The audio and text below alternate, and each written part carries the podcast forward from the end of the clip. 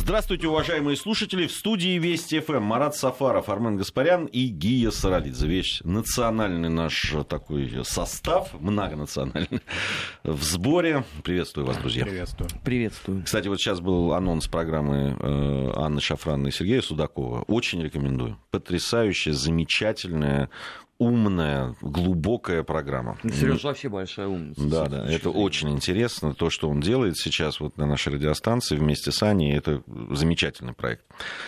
А, мы же сегодня а, вернемся к нашему разговору трехнедельной давности, когда мы говорили о а, предстоящих тогда выборах в Европарламент, делали какие-то свои прогнозы.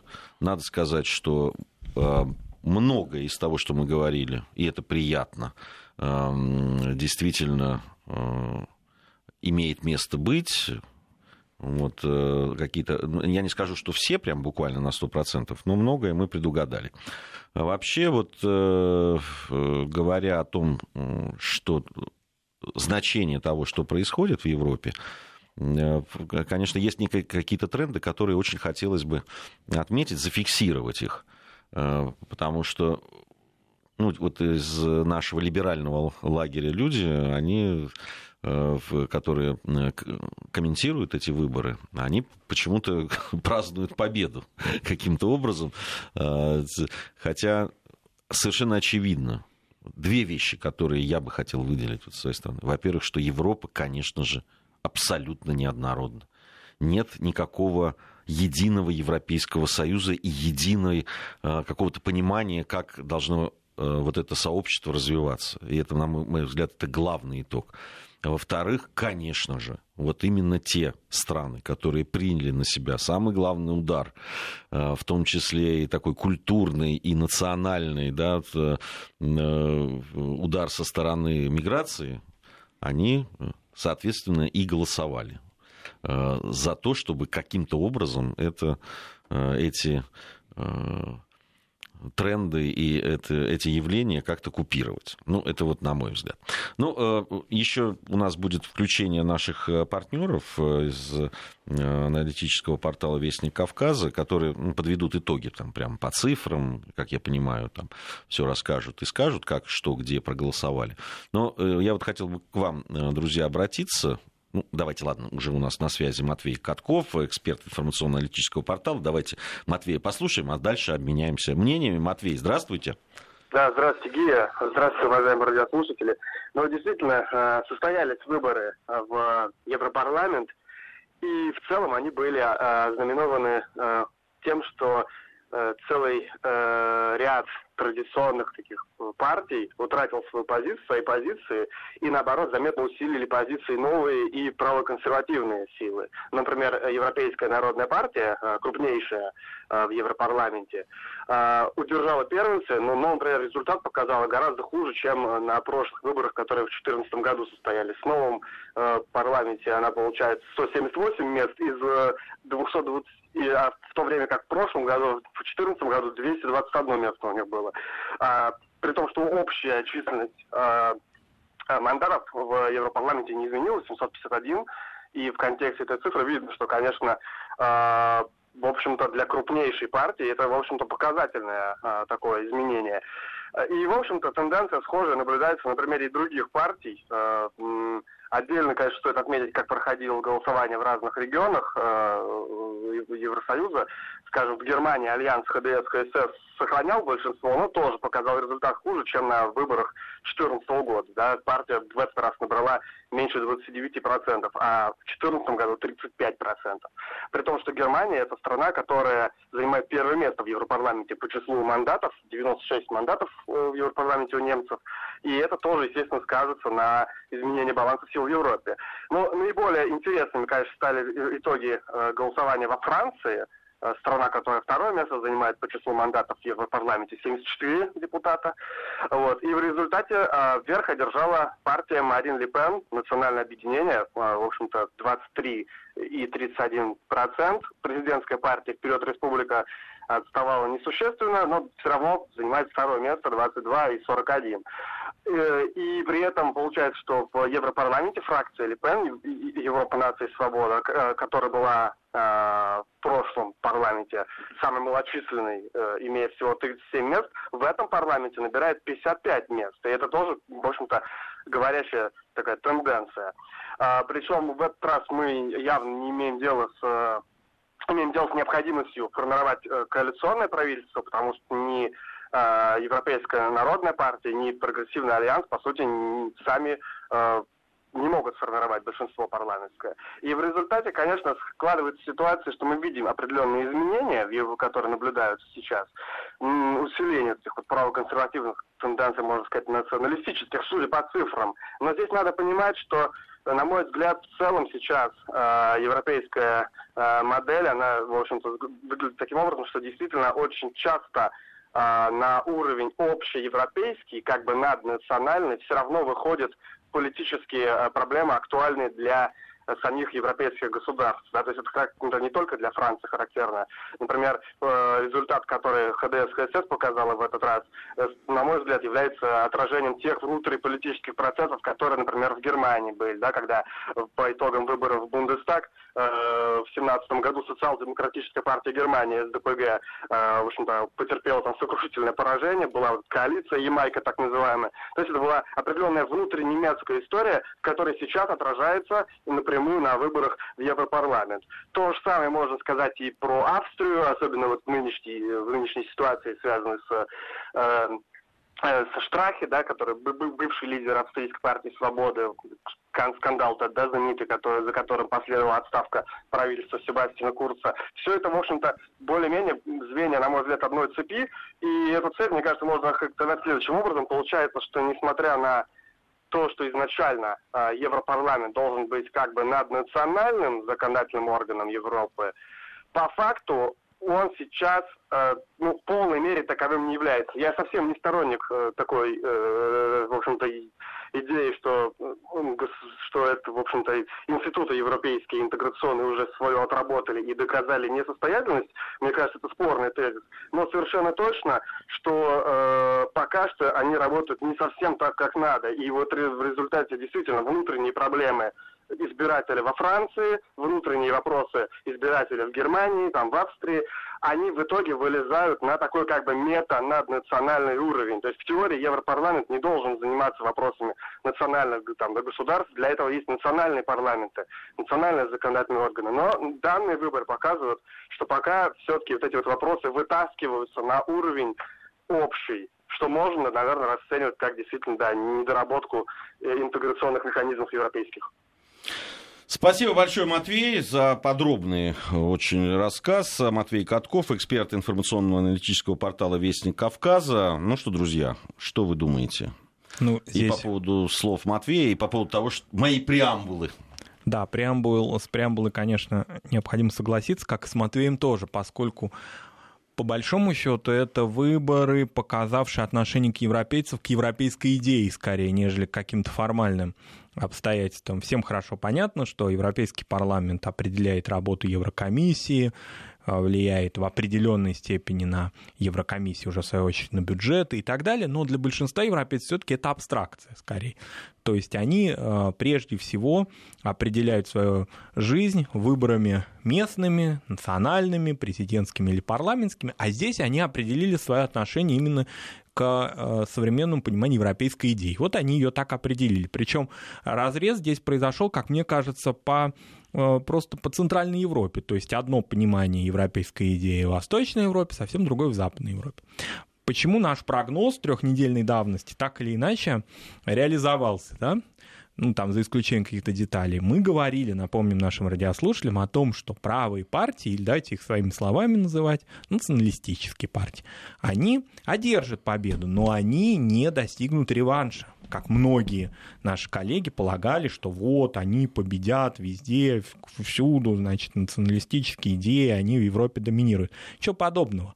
В Германии, в стране, которая определяет бюджет Европейского Союза, которая определяет деятельность ЕС во многом, а, правые партии ни чуточку не победили, а победила либеральные а, либеральный блок зеленый, фактически, ну, одни из таких главных фаворитов этих выборов, это партия либерального толка, которая отнюдь не поддерживает все те заявления, а, которые характерны не только для националистических движений в Германии, но даже для правящей партии. Вот это интересный момент. Что касается Франции, Франция совершенно очевидно, что это внутренняя история, это вообще не европейская история.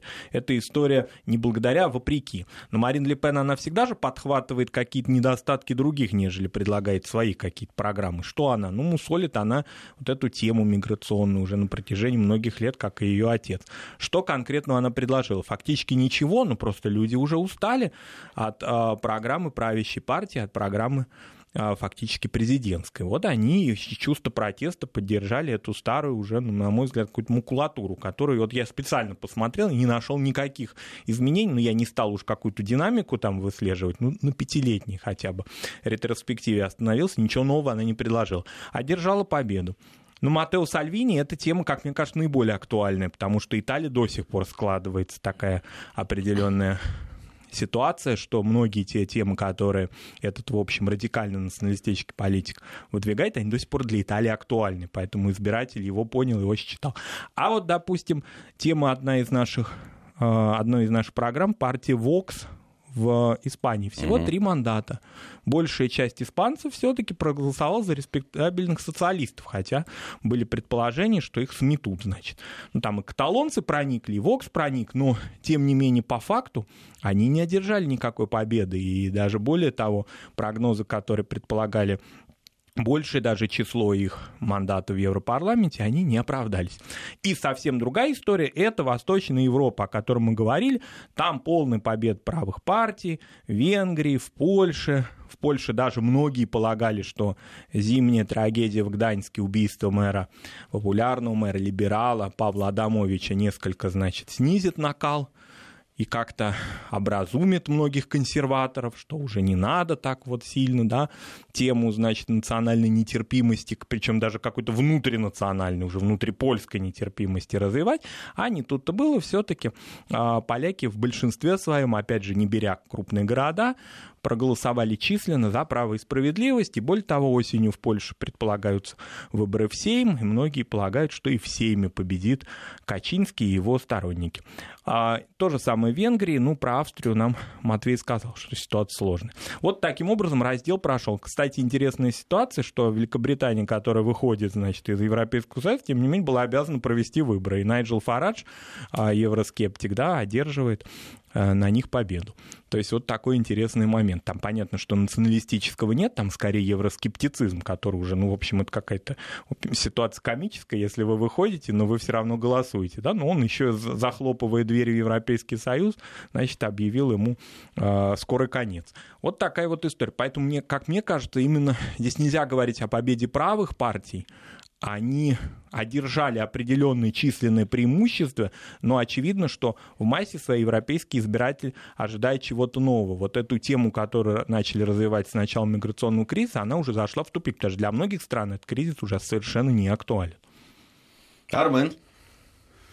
А я не соглашусь. Ну, правильно. Я, я даже не, я, я других слов и не ожидал, если честно. А, потому что если судить э, с точки зрения тактики, то, конечно, правые, э, консерваторы, националисты и уж тем более радикальные националисты на этих выборах э, в Европарламент выступили, ну, не так, как хотелось бы. А вот с точки Кому? зрения им, а. а вот с точки зрения стратегии, все как раз обстоит диаметрально иначе. Потому что создан очень большой фундамент для дальнейшего продвижения. Вот дайте на примере э, Германии посмотрим. А, АФД, правоконсервативная партия, помимо того, что в Бундестаге имеет свою Но фракцию... это альтернатива для Германии, да, чтобы все понимали. Да. А, кроме этого, во всех остальных а, парламентах страны теперь уже присутствует. А, в Европейском парламенте сейчас будет огромное количество, как минимум, евроскептиков. Вон Великобритания вообще победила, извините, э, партия Брексит. Другой ведь вопрос, что если за ближайшие там условно годы ситуация в Европейском Союзе меняться не станет, то на смену вот этим вот консерваторам, партиям профессур, евроскептикам и так далее начнут приходить радикальные националисты. Для этого у них уже у всех есть плацдарм свой. Потому что в Швеции сейчас э, все бурлит. А, не помню, рассказывал вам, друзья, или нет. Они там руны собрались запрещать. Да, был такой. Культурное наследие. Вот. Э, в Германии э, НДП ровным счетом никуда с политической повестки за эти годы не девалась, а их критика уже теперь переходит не только в сторону Ангелы Меркель, ХДС, ХСС, но и АФД. Правые всегда традиционно сильны в Испании. Правые э, на первых ролях в Польше, Венгрии, в Румынии. Э, в Италии у них очень неслабые позиции. И если, повторяю, все возможные вопросы, связанные э, с Европой, решаться не будут, мы получим в 20-х годах абсолютный ренессанс – радикально правых идей, которые были характерны для Европы сто лет назад. Повторяю, фундамент благополучно создан, потому что если а, условно германскому обывателю сегодня устами господина Помпео объяснили, что вы давайте э, вносите больше денег в НАТО, вы должны быть угрозой России, ну, германский обыватель на таком большом э, уровне, он генно помнит, чем закончился последний поход сюда и категорически этим а, заниматься не хочет. А это ему предлагают как рецепт для решения всех остальных вопросов. Миграция, экономика, а, национальная идентичность и так далее, и так далее. Вот с этой точки зрения будет весьма любопытно посмотреть за первыми заседаниями Европейского парламента. Какие вопросы вынесут евроскептики на обсуждение. Вот потому как условно они стартуют, можно будет попытаться предсказать вообще перспективы всего этого широкого движа. Я бы вот на что обратил внимание. А, действительно, ну, вот той сокрушительной победы, которой так боялись либералы, вы помните это письмо либеральных вот писателей всей Европы, включая которых, российских, присоединившихся. Да, присоединившихся российских и белорусских, так скажем, а, вот, э, да, о том, что надвигается правая угроза, реванш там, и так далее. Понятно, что этого не произошло. Я бы вот на что обратил внимание. Дело в том, что еще недавно, буквально 10 лет назад, вот те люди, которые сейчас в очень серьезном количестве пришли в Европарламент, да, это орган, который э, не решает каких-то серьезных проблем э, э, национальных национальных институтов, национальных стран, да, там отдельных. Но это все равно ну, своеобразная элита, да, политическая Европы, которая о трендах говорит. И вот эти люди, о которых, с которыми-то рукопожиматься было еще 10 лет назад невозможно, они теперь будут сидеть в большом, в серьезном количестве. Они, правда, очень разные. Они-то между собой очень многие не смогут. Поляки с итальянцами, да, по многим вещам договориться точно не смогут. Так же, как с французами. Так же, как и с немцами. Так же, как и с немцами. Или венгры с румынами. Как да, и э, здесь э, не, не, мы, понятно, что не надо питать иллюзий. Но вы понимаете, что такое да, это политические деятели. Это значит, меняется политический ландшафт. Эти люди получают возможность по абсолютно легальным, э, да, там, медийным вот тем возможностям, которые там предоставляются, говорить о своих идеях, спорить с другими идеями. Они становятся официальными и э, респектабельными да, с европейской точки зрения политическими силами, которые имеют возможность представлять свои идеи.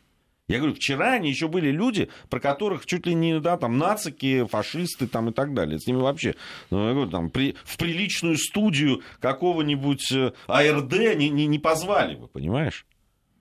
Но вот как раз та ситуация, которая сейчас произошла вот с выборами этими, она эту ситуацию меняет эти люди становятся официальными, э, политической, официальной политической силой европейской силой, большой силой, с которой придется считаться, и которые, что самое главное, да, вот эту хочу мысль подчеркнуть еще раз, которые сумеют теперь по легальным абсолютно э, каналам транслировать свои идеи.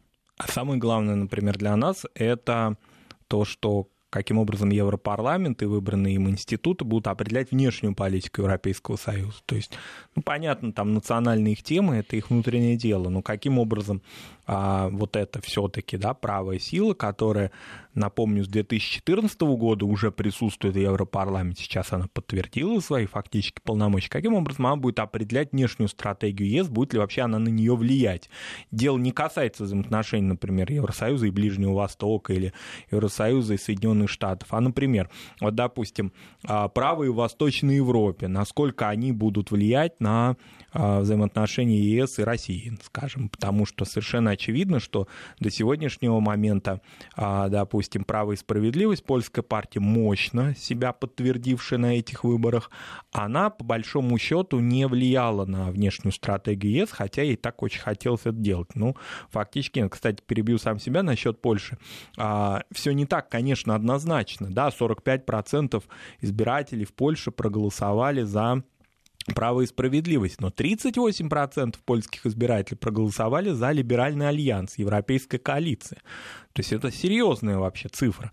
Другой разговор, что они не смогли определить итог выборов, но все-таки значительная часть, больше трети польских избирателей не согласны с этой националистической, а такой активной фактически, да, выступающей не только против соседних государств, но и против собственных да, оппонентов внутри польского государства. Значительная часть населения с этим не согласна.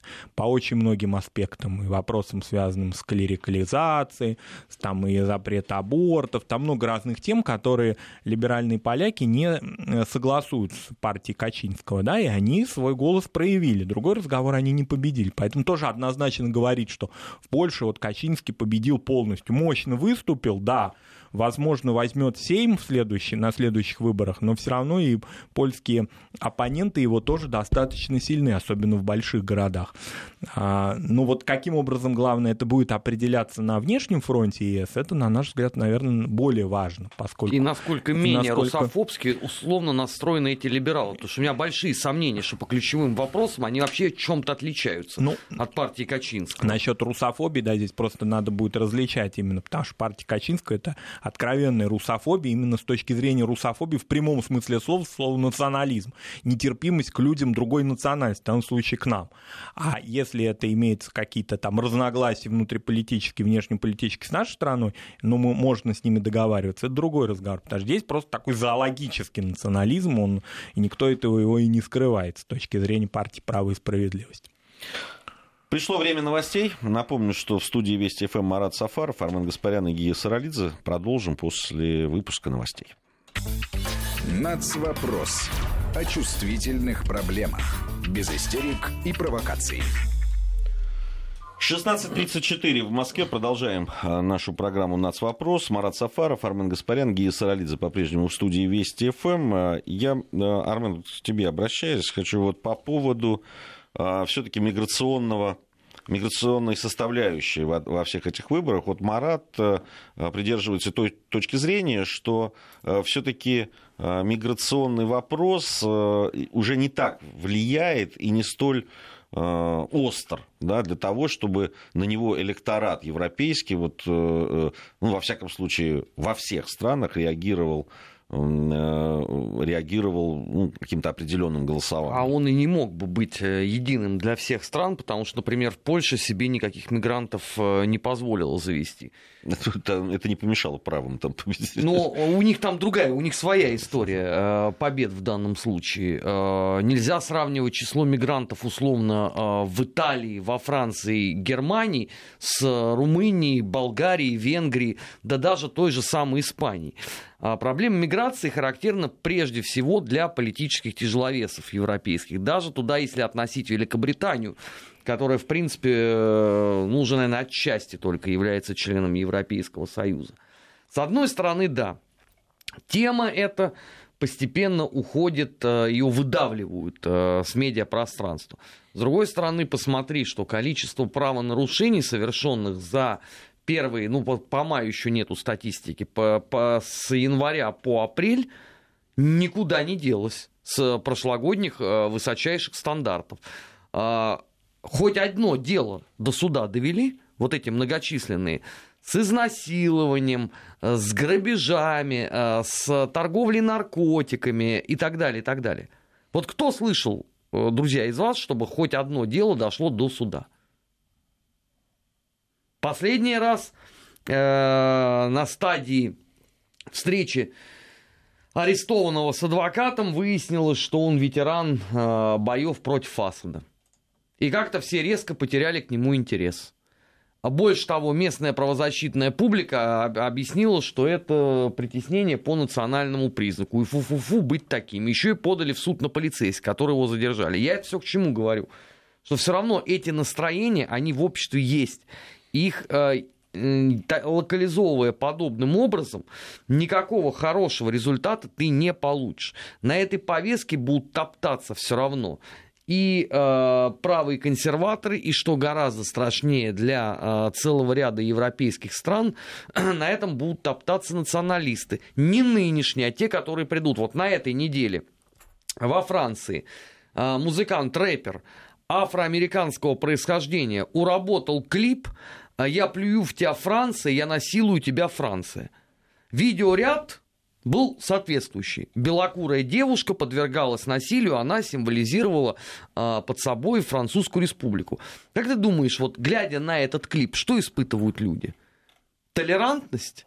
Я что-то очень сильно сомневаюсь в этом. Понимание тоже сомневаюсь, даже учитывая то, что французы нынче уже не торт.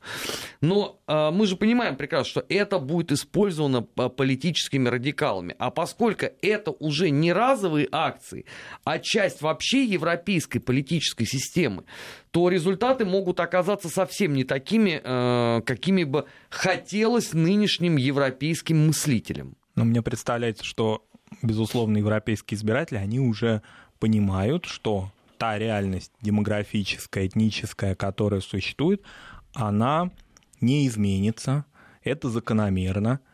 И различные какие-то проявления, да, в том числе и преступные и так далее, я бы их, конечно, не сводил к исключительно миграционной повестке, потому что они в разных странах мира, например, по уровню преступности, в тех же абсолютно дистиллированных Польши и Венгрии, на мой взгляд, они также все, можно там посмотреть эту статистику и тоже увидеть различные какие-то проявления. Европейский избиратель, как мне кажется, уже адаптирован к этой истории, она может где-то вспыхивать более ярко, кто-то ее может использовать более, так скажем, да, интенсивно, как Марин Ле Пен, хотя, опять же, повторюсь, ничего нового я не увидел. Ну вот она, допустим, предлагает, она эксплуатирует эту тему. Эта тема благодатная, потому что она сразу привлекает всяких маргиналов и э, разные группы населения, в том числе людей, в общем-то, которые, э, ну так скажем, не, не имеют какой-то точной и определенной политической повестки, и вот перед выборами их, значит, она к себе приведет. А что она предложила? Что конкретно эти европейские политики предлагают с точки зрения э, решения проблем не этнических, пусть они э, закончат с этими темами эксплуатации национальных тем, пусть они предложат какие-то социальные проекты. Вот, допустим, замечательные наши скандинавы, они же ничего не предложили с точки зрения адаптации а, мигрантов, скажем, та же Швеция, ничего нового не предложено, да, и поэтому значительная часть избирателей, опять же, идет к правым популистам, потому что они, ну, они, они не предлагая ничего, решают проблему с точки зрения не, не пущать, а запрещать, и возвращаемся к старой Европе образца середины 20 века. Где они ее видели? Она уже в Кракове, она уже даже в Будапеште не такая как они могут это, как можно повернуть время вспять. Ситуация такая, ну я вот в этом отношении фаталист, да, вот, вот такой процесс, вот он идет, он закономерный, наверное, он будет продолжаться. Это да, э, э, Марат, могу во многом согласиться, кроме одного.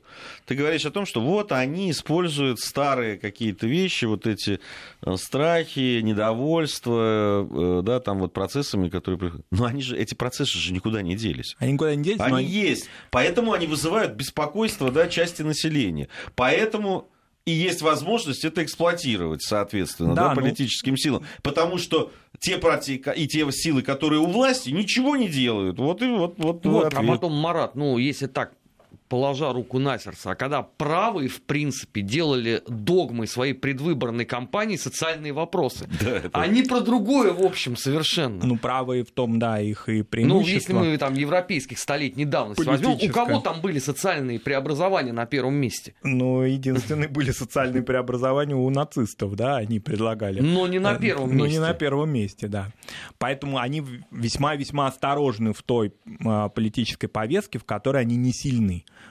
Потому что совершенно очевидно, что вот, допустим, скажем, в Германии социальную повестку, как мне кажется, подхватили зеленые. Они ее освежили, предложили, и на э, почве такого, в общем, более или менее социального благополучия оказалось, что можно предложить, знаете, так вот, борьба хорошего с лучшим. Мы предложим еще лучше, чем есть на самом деле.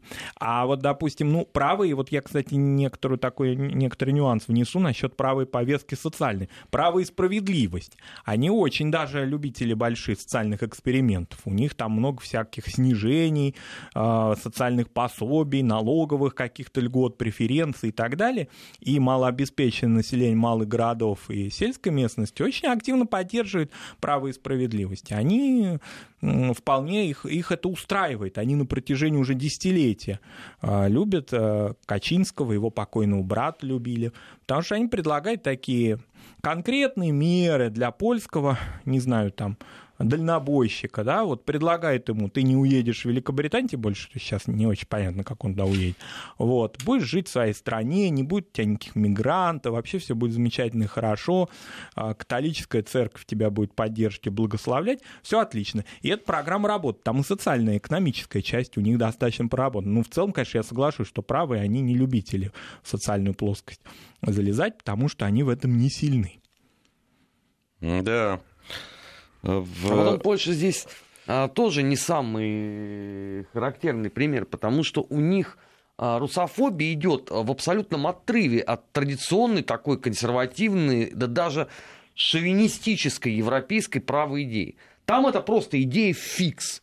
Если там, даже вот мы будем сравнивать условно э, там 20-30-е годы, кто был большим в Европе русофобом, условно там НСДАП, на тот момент еще только рвущиеся э, к власти, или политическая элита польш, польская. Но это же несравнимые вещи.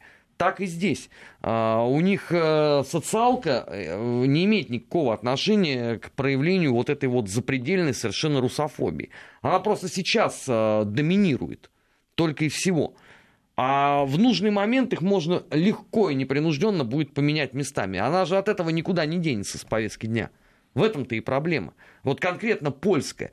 Ну, то, примерно то же самое а, происходит в Латвии. Вот мне уже, знаете, довелось почитать.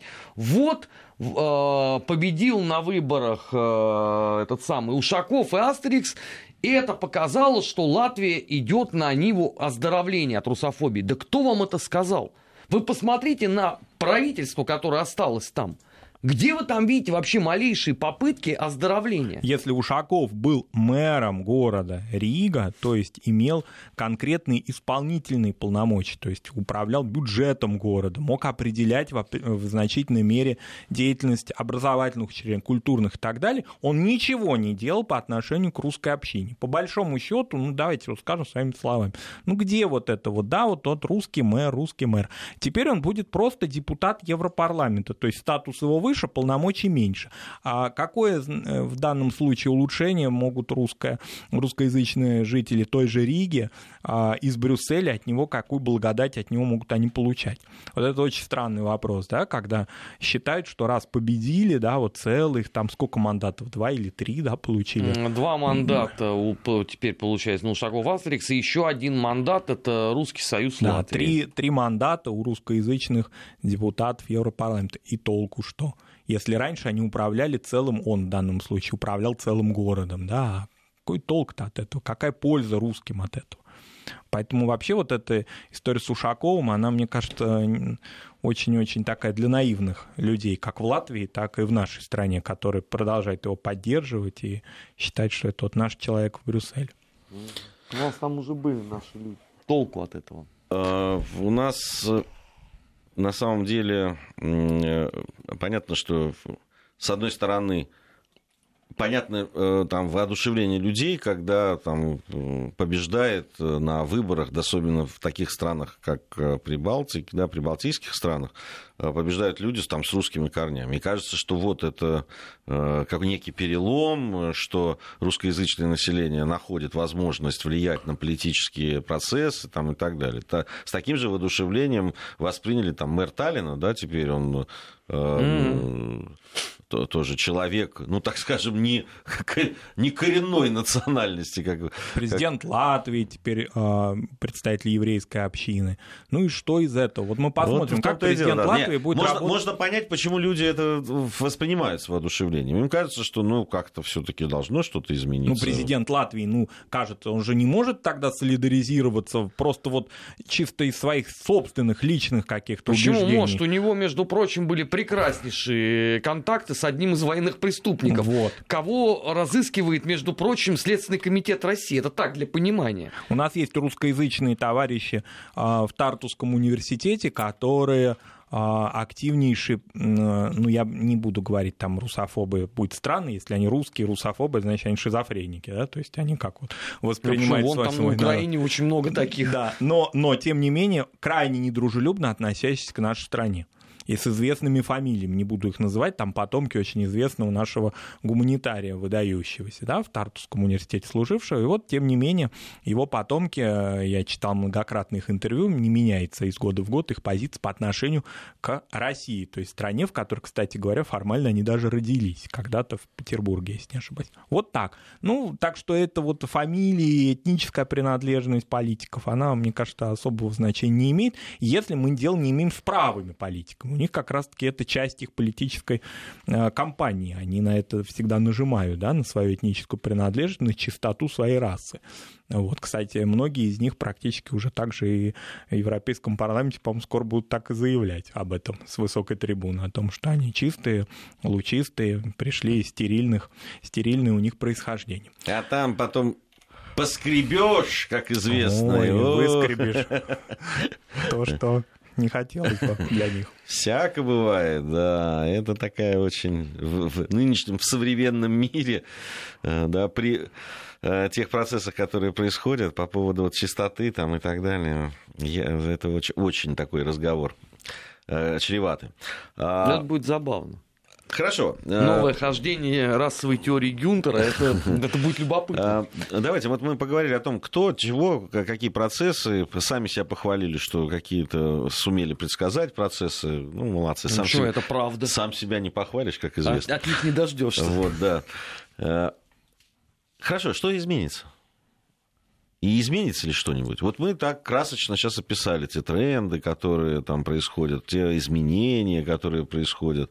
А изменится что-нибудь или нет, вот с вашей точки зрения? Я-то в этом деле, ты знаешь, Армен, пессимист. Я считаю, что вот такие э, вот, черная дыра, да, вот как, э, в виде э, вот этого наднационального какого-то органа, который является, да, там, Европарламент, и вообще все это евросоюзовские вот эти чиновничьи какие-то образования, они не про людей. И они даже не про национальные интересы. Ну, собственно, сам факт того, что это наднациональное, оно всегда ну, меня приводит в некий тупик. Да? То вот люди собираются, они представляют какие-то страны. Понятно, что у них есть... Ну, они должны, по идее, да, там, отстаивать какие-то национальные интересы. Но мы же видим, даже по этим, я в начале своей э, речи, в нашей программы сказал, мы увидели, насколько разная Европа. Северо-запад в основном голосует, там, ну, если скандинавские страны, за зеленых. У них вроде как более-менее все хорошо, им важно, чтобы э, ручьи были, э, ключи били, там, зеленели леса там, и так далее. Немцы вот подключились к этому Ну, вот, нет, ну, немцы всегда сильны, зеленые всегда были сильны в, в Германии. Но на фоне еще провала э, вот этих партий мейнстримовых, да, которые все время это были. Ну да, они раньше и, были и... скорее коалиционную такую да. функцию выполняют, а тут вот вдруг они вырвались. Они, да? они вырвались, да. И, понятно, молодежь пришла, которая этим не доверяет вообще, в принципе. Мы видим, что Италию и Францию, где другие, свои проблемы. Мы видим Грецию, мы видим Испанию. Она разная, эта Европа. И, соответственно, вот этот орган, который там э, должен отвечать интересам всего Евросоюза, он какой-то рыхлый. Тогда а сейчас он, на мой взгляд, стал еще рыхлее. Подожди, тогда надо сначала убрать эту наднациональность, и чтобы там были представители национальных европейских государств. А это, извините, э, программа как раз вот тех самых правых консерваторов. Это ровно то, о чем мы говорим, что если э, для многих из них э, уже стыдно даже сказать, что я там француз, условно, или португалец, они сами себя называют европейцами, ну, они же как бы не с хутора э, украинского, где это вот действительно какая-то маниакальная идея, а вот это вот постоянное размытие, оно приводит к тому, что э, это наднациональное считается базовым. А для того, чтобы получилось то, о чем ты говоришь, это все надо развалить. Вопрос в том, что Я, в принципе, это за. может быть политики, да, считают так, как ты говоришь. Ну, ну мы с тобой про Европарламент говорим, я цитирую как раз этих клоунов. Но, но дело в том, что я там путешествую очень часто по Европе, разговариваю с людьми, ну, в той же Испании, Португалии. Да ни разу они себя не чувствуют европейцами. Я тебе больше скажу. В Испании они даже испанцами себя не чувствуют. Тогда мы они с тобой сначала и себя приходим. чувствуют там, э, э, да, там представителем Андалузии, Каталонии, не знаю, там э, э, валенсийцем или так далее, а потом уже испанцем.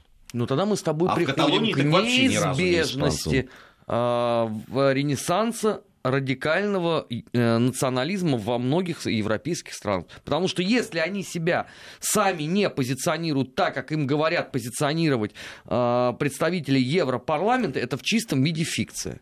Ну, я вот как раз, я, я же задал вопрос, а что дальше-то, Армен? Ты отвечаешь дальше, вот ты уже дальше, ответил. Дальше ждать вот этого.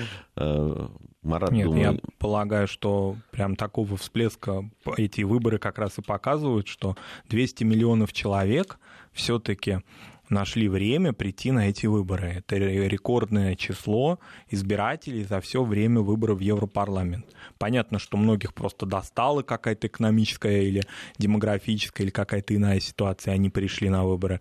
А, скажем, в каких-то странах вполне все стабильно, и тем не менее они тоже нашли время. Я думаю, еще проголосовать. много пришло э, молодых людей. молодых людей, и они изменят, конечно, безусловно, эти контуры, и это уже показывают эти выборы, потому что а, если взять вот интересный такой срез, он проводился, да, касательно поддерживающих респектабельные старые партии, касающихся, касающихся поддерживающих правой партии показало, что возрастные там есть определенные маркеры, то есть в большинстве своем избиратели правых партий и старых вот этих партий либерального толка, да, которые на протяжении десятилетий определяли европейскую повестку, это а, люди среднего и старшего возраста. То есть они поддерживают, ну, одни по инерции, значит, или по своему какому-то социальному статусу, назовем так в кавычках, буржуазные партии, а на кого-то, на людей а, с невысокими доходами, с невысоким уровнем жизни, а, не очень образованных, могут воздействовать правые популисты. А молодые в большинстве своем а, избирателями становятся вот этих новых политических движений, часто там, может быть, в правую, в левую сторону радикализирующихся, но в любом случае новых, свежих которые здесь пришли. Понятно, что вот за ними и будет будущее. Но будущее еще будет, конечно, за странами, которые, ведь мы вот говорим об этих квотах на получение да, депутатских мандатов за странами, в которых демографическая повестка будет позитивной. То есть те страны, которые, ну, я здесь прежде всего считаю, что будущее за южноевропейскими странами. Потому что восточноевропейские, они погрязли в своем национализме и евроскептицизме, Центральная Европа, она вот показала себя, а вот южноевропейские страны с динамичной такой повесткой, меняющейся постоянно и с большим а, количеством, с большим процентом молодых избирателей, они, вероятнее всего, и определят будущее Европейского Союза, в том числе и в национальном вопросе, конечно. Ох, не знаю. Вообще, если с исторической точки зрения, когда это такое было, чтобы э, страны, которые представляют юг, определяли какую-то повестку э, европейскую? Это, я не знаю, по-моему, со времен Испании, да, там, после Но... того, как они потерпели сокрушительное поражение от англичан, по-моему, такого не было. Ну, во всяком случае, те страны, которые в демографии будут, вот, ну, все-таки принцип квотирования его никто не отменял. И вот если брать европейские институты, то есть то количество избирателей в процентном соотношении, оно будет где доминировать? Оно, конечно, будет доминировать на юге Европы, оно же не в Скандинавии. Мне, у меня есть ощущение, что как раз если кто-то начнет серьезно доминировать, э, да, вернее, претендовать на, домини... на доминирование, и Германия почувствует это, тогда вот точно Европейскому Союзу придет каюк тогда. А, вот как только Германия поймет, что вот в этих контуре она будет не главной, и мне кажется... Ну, у них, знаешь, что... даже поговорка имеется. Германию достаточно посадить на лошадь, а поскакать она сможет сама, пока вот ее активно подводят к лошадке. Ну, в, в любом случае, эти выборы показали, если брать Германию, то Германия может и определять вот изменение трендов. Германия отказалась от старых, германский избиратель отказался от старых политических программ. Он вот так освежается, да, и, может быть, это будет влиять и на соседние государства. Ну, вообще, если говорить, э, все-таки там заканчивает разговор о том, что нам всем это грозит, э, я могу сказать, что, конечно, то, что зеленые приходят в таком большом количестве, ничего хорошего нам не сулит да, в отношениях с Евросоюзом. Э, зеленые достаточно радикально настроены против нашей страны. Это совершенно очевидно. А вот. Да, а, еще публика. Да, они э, менее прагматичны на самом деле. Да. Как раз зеленые выступают, я напомню, против э, да, постройки газопровода нашего Э, вот, э, Северный поток-2. Да и вообще во многих отношениях, конечно, прямо скажем, в нашей стране не симпатизируют. Даже если брать вот плоскость нашей программы в вопросах цивилизационных, тоже с зелеными мы вряд ли сможем договориться. Ну, посмотрим, посмотрим. Спасибо за этот разговор. Нацвопрос о чувствительных проблемах. Без истерик и провокаций.